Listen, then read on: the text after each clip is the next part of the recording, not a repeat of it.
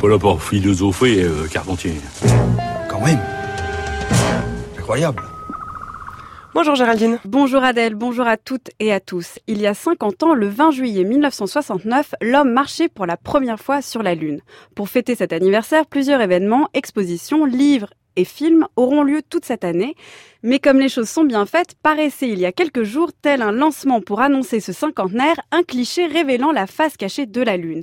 L'occasion pour nous de faire la lumière sur cet astre de nuit. Le soleil, rendez-vous avec la lune.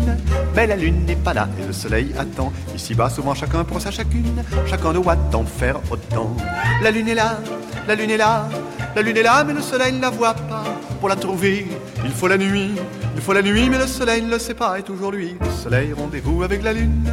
Mais la lune n'est pas là et le soleil attend. Papa dit qu'il a vu ça, lui. À quoi pourrait ressembler une petite philosophie de la Lune? Faire la lumière sur un astre qui ne se montre que la nuit n'est-il pas paradoxal?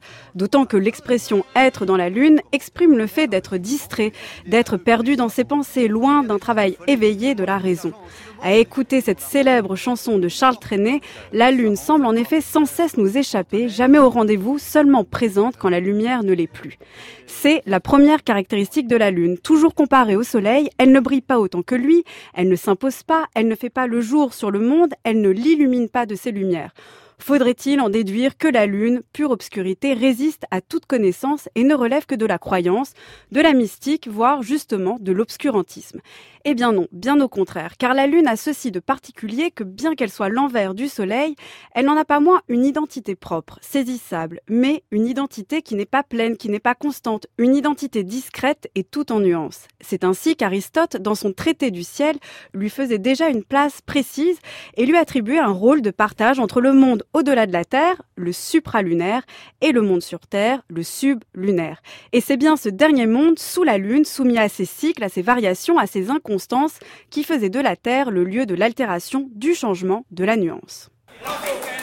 Mes chers collègues, vous savez quel progrès immense nous avons fait accomplir à la balistique.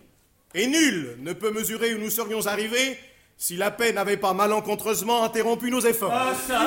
Vous savez donc que la résistance des canons et la puissance de la poudre sont illimitées.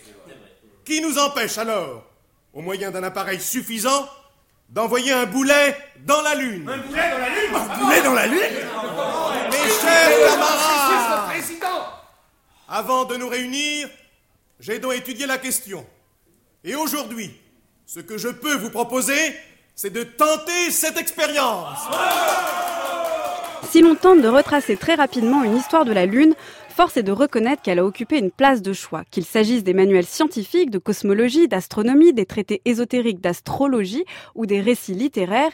Il existe même un genre appelé fiction lunaire. La discrétion de la Lune n'a pas empêché son omniprésence dans le savoir et l'imaginaire. Mais quel rôle a-t-elle joué précisément? On pourrait dire que malgré sa dimension scientifique, le terme même de lune invite tout de suite à la rêverie ou à la confidence, à se laisser aller à l'imagination, à la divagation, la nuit, au chaud, dans son lit. C'est la berceuse au clair de la lune. C'est le beau titre du film de Kenji Mizoguchi, Les contes de la lune vague après la pluie. C'est le roman de Jules Verne, De la Terre à la Lune, dont on vient d'entendre un extrait, où la lune, même quand elle est l'objet d'une conquête spatiale, apparaît comme l'inconnu, le caché, l'inatteignable sur lequel on projette tous nos fantasmes. Et puis c'est aussi l'histoire Histoire comique des États et empires de la Lune de Cyrano de Bergerac, dans lequel les habitants de la Lune font tout le contraire des humains. C'est comme si la Lune, tout en nuances, en discrétion et en délicatesse, symbolisait à travers de multiples récits ce qui précisément ne doit pas se dire, le secret.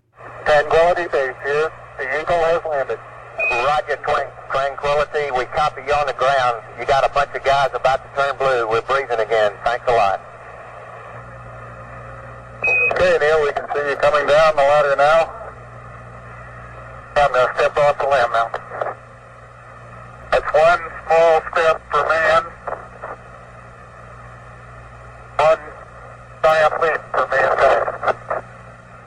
Mais que faire désormais de toute cette philosophie lunaire, alors même que la Lune n'est désormais plus un secret, alors même qu'on l'a conquise, qu'on l'a foulée?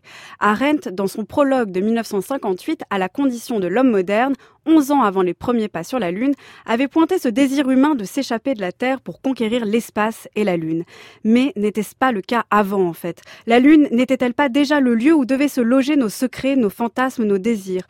Aurait-elle perdu son aura et de sa valeur dès qu'elle a été vraiment parcourue?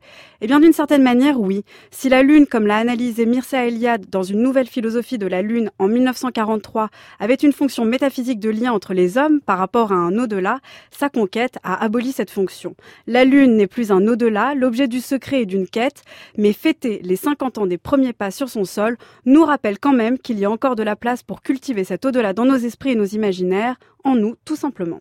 Merci beaucoup Géraldine, votre chronique est à réécouter en ligne sur le site du journal de la philo.